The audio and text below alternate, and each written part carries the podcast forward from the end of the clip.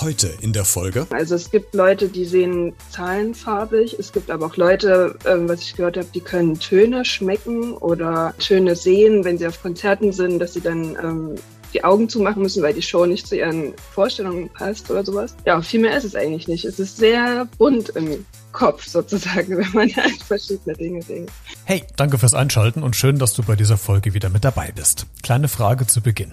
Wenn du dir die Zahl 8 im Kopf jetzt vorstellst, wie sieht das aus? Steht da vielleicht nur die Zahl irgendwo im Raum, vielleicht vorne an der Stirn?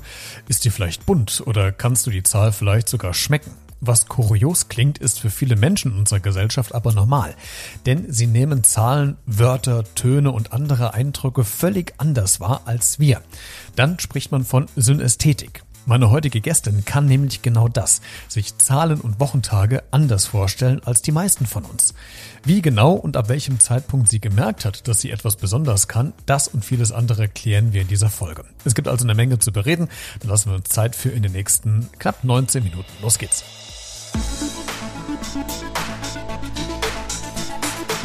Beredet. Mit Christian Becker. Hey, das bin ich. Vielen Dank fürs Einschalten. Freut mich sehr. Lass uns loslegen mit einem spannenden Thema. Heute zu Gast. Ich bin Lisa, ich komme aus Dresden, arbeite jetzt bei einer kleinen Lokalzeitung und fotografiere sehr viel in meiner Freizeit, bin viel unterwegs. Viel mehr gibt es mir eigentlich gar nicht zu sagen. und noch ein bisschen was werden wir heute noch erfahren von dir und du bist heute äh, meine Gästin. Ich freue mich sehr, dass du heute da bist, denn es geht um ein äh, spannendes Thema, was ich erst gar nicht so wirklich auf dem Schirm hatte und durch Zufall äh, über, ich weiß gar nicht, über einen Zeitungsartikel mal drauf gekommen bin und mir dann eingefallen ist, Mensch, du hattest vor zig Jahren, ich arbeite Arbeit als Lehrer mal ein Kind, äh, das hatte die ähnlichen äh, Symptome oder Erfahrungen gemacht, die du vielleicht auch gemacht hast, denn es geht um Synästhetik. Ähm, bevor wir da mal so ein bisschen drüber sprechen, wie das dich betroffen hat oder vielleicht immer noch betrifft, äh, werden wir gleich noch klären. Kannst du uns mal so ein bisschen aufklären, was Synästhetik eigentlich ist, was dahinter steckt? Ähm, ja, also ich bin da überhaupt gar kein Experte, weil mir ging es eigentlich wie dir. Ich wusste lange, lange Zeit gar nicht, dass es das gibt. Und für mich war das einfach ein völlig normaler Umstand, wo ich dachte, das geht jedem so. Ich glaube, das gibt ganz, ganz viele verschiedene Ausprägungen. Also es gibt Leute, die sehen Zahlen farbig. Es gibt aber auch Leute, äh, was ich gehört habe, die können Töne schmecken oder, oder Töne sehen, wenn sie auf Konzerten sind, dass sie dann ähm, die Augen zumachen müssen, weil die Show nicht zu ihren Vorstellungen passt oder sowas. Ähm, bei mir ist das jetzt nicht so extrem ausgeprägt. Aber was das jetzt wissenschaftlich ist, was da in meinem Gehirn oder in dem Gehirn der Leute passiert, die das machen, das kann ich dir natürlich nicht sagen. Das weiß ich nicht. Aber ja, viel mehr ist es eigentlich nicht. Es ist eine, äh, es ist sehr bunt im Kopf sozusagen, wenn man an verschiedene Dinge denkt. Ja. Du hast es gerade schon so ein bisschen erklärt, also die, die Sinnesorgane vermischen sich dann quasi in, in verschiedenen Facetten. Das ist eine ganz große Bandbreite. Du hast eben schon ein paar aufgezählt. Es gibt noch weitaus mehrere Verknüpfungen und Vermischungen von Sinnesorganen. Äh, was welche hattest du denn konkret gehabt als Kind, beziehungsweise hast du sie vielleicht jetzt noch? Was, welche Synästhetik war es denn bei dir? Also bei mir ist es auf jeden Fall äh, das mit den farbigen Zahlen. Zumindest ähm, war das in meiner Kindheit extrem. Also ich glaube, damals hätte ich dir exakt sagen können, die vier ist grün und die sechs ist gelb. Das ist mittlerweile ein bisschen schwammiger geworden. Also ich bin eher so gepolt, dass ich das sehr bildlich sehe. Also wenn ich jetzt an Zahlen denke, sehe ich die Zahlenreihe von eins bis unendlich in so einem Raum. Die schwebt so vor mir. Die Zahlen haben alle abgerundete Ecken und haben natürlich auch bestimmte Farben, aber es ist mittlerweile eher so ein Farbverlauf. Genau, und als Kind war das bei mir ganz extrem mit Bildern zu Wochentagen tatsächlich. Das ist mir aber auch erst später bewusst geworden, weil ich dachte, das ist auch völlig normal. Und vor allen Dingen der Montag hatte bei mir ein sehr schönes Bild. Das war die Straße in unserem Ort, wo äh, da steht eine Kirche und da fahren wir sind wir jeden Tag lang gefahren und über dieser Straße war so eine riesengroße äh, rosane Schleife. Das war mein Montagsbild. Genau, und so ging das die ganzen Wochentage weiter. Dann gab es für Donnerstag, das war eine blaue schraffierte Fläche. Samstag, Sonntag ist wie so eine weiße, im Wind wehende Gardine.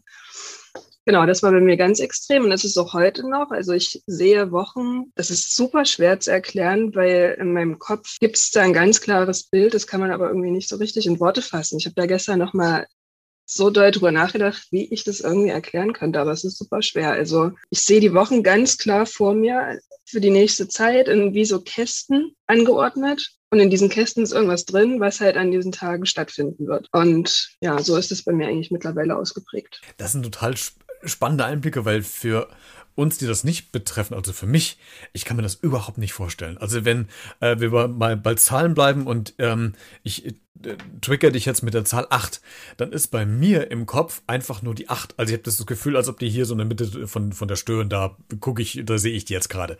Aber bei dir, wie du es eben sagtest, du bist in einem, in einem Raum mit, mit diesen unendlichen Zahlen und äh, sind die da fest? Schweben die da rum? Wie, also, wie, wie muss ich mir das vorstellen? Das ist völlig, völlig interessant, finde ich das.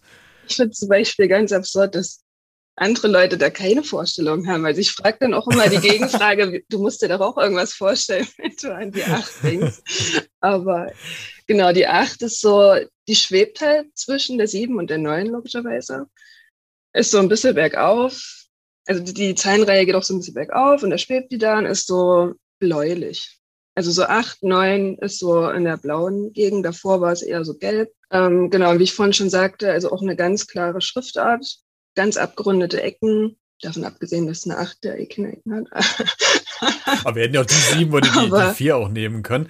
Aber ja. äh, wie, wie, ist das denn jetzt bei Lisa bei, bei ganz großen Zahlen, Tausenderzahlen, also 1244? Ist die jetzt für dich völlig bunt oder hat die als gesamte Zahl eine Farbe? Also ist die, ähm, ist die Zahl in Ziffernfarben eingeteilt oder als gesamte Zahl? Also das ist auch interessant, weil bei mir geht das dann los, so ab eigentlich schon so ab 12, 13 oder sagen wir mal ab 20. Das ist dann wie so ein Paket. Also alle 20er sind zum Beispiel grün, alle 30er sind orange und dann geht's 40 ist so ein undeutlich und die 50 ist ganz klar irgendwie rot und die 70, 70er wieder gelb.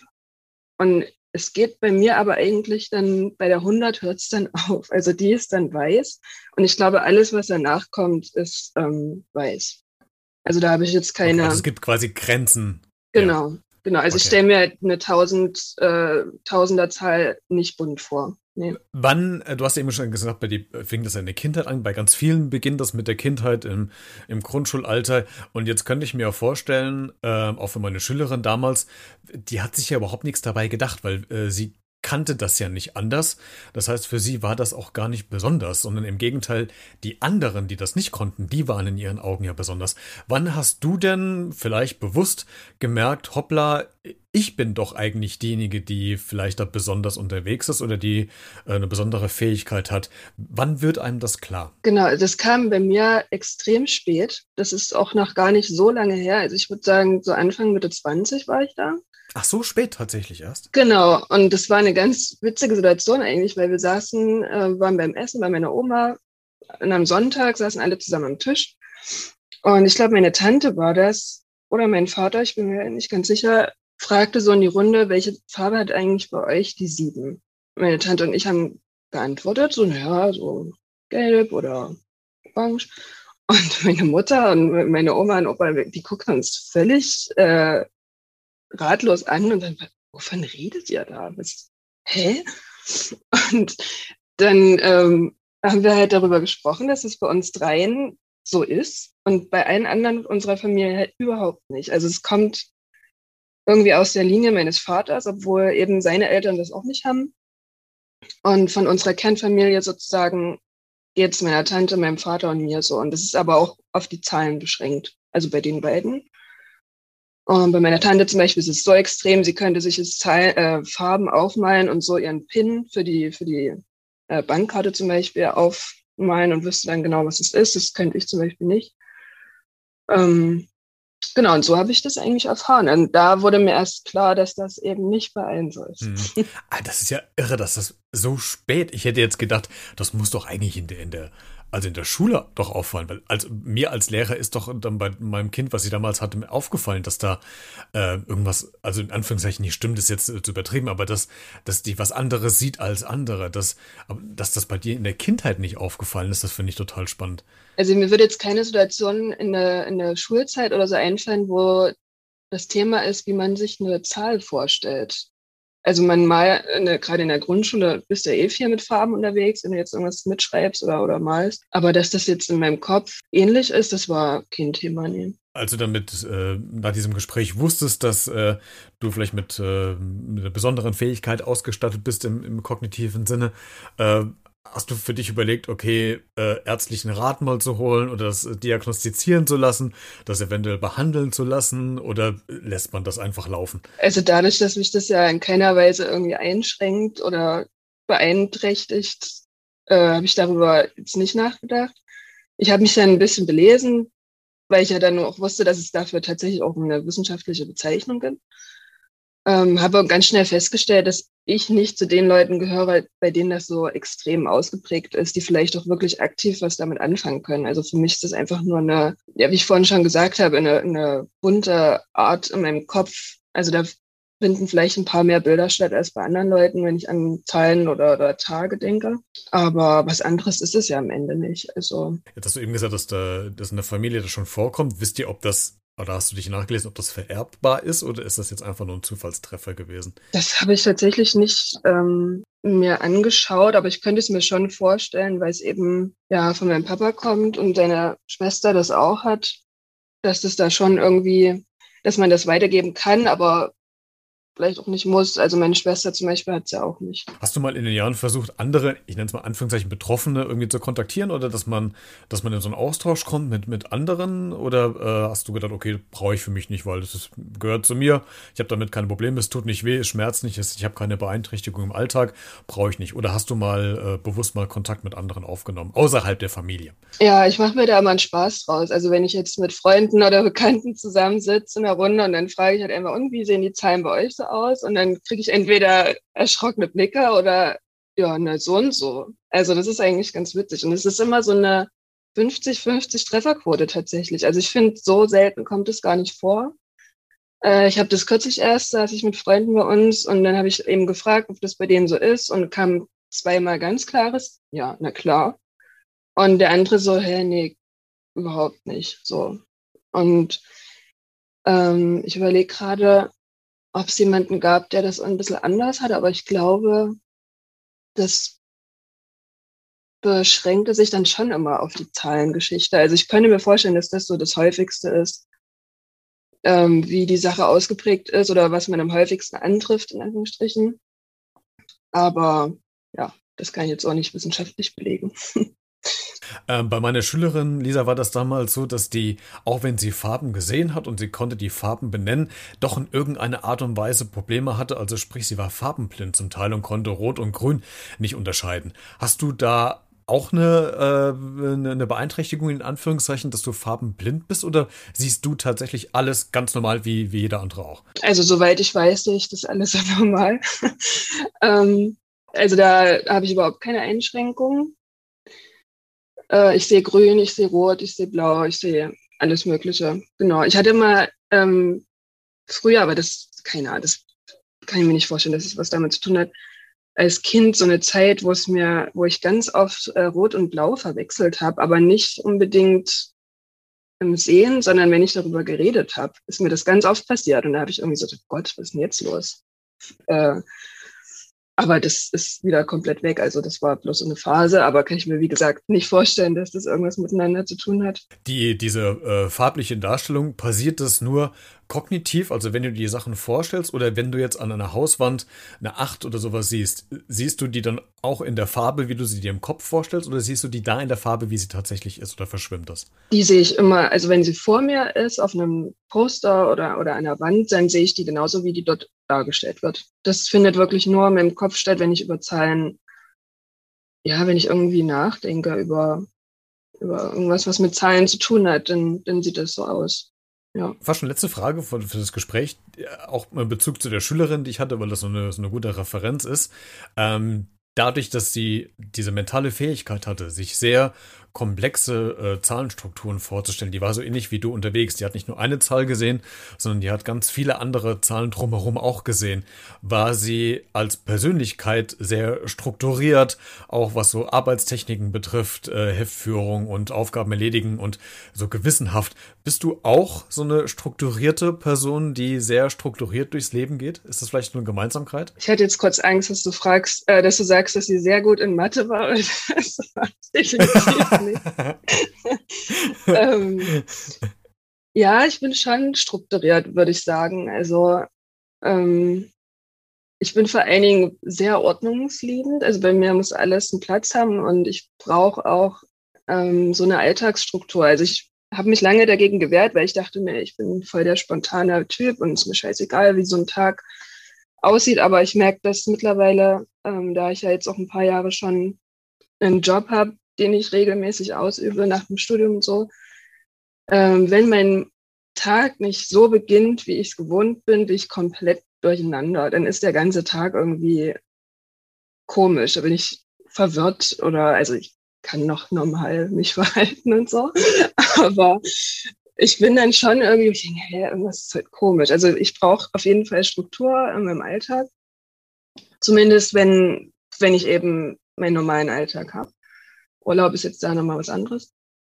Ähm, ja, und auch zu Hause. Also mir passiert es super selten, dass ich irgendwas suche, weil alles hat einen festen Platz in, in unserem Haushalt. Also das, ähm, ja, würde ich schon sagen, dass ich da recht strukturiert unterwegs bin. Letzte Frage. Hast du mal einen Intelligenztest gemacht bei dir?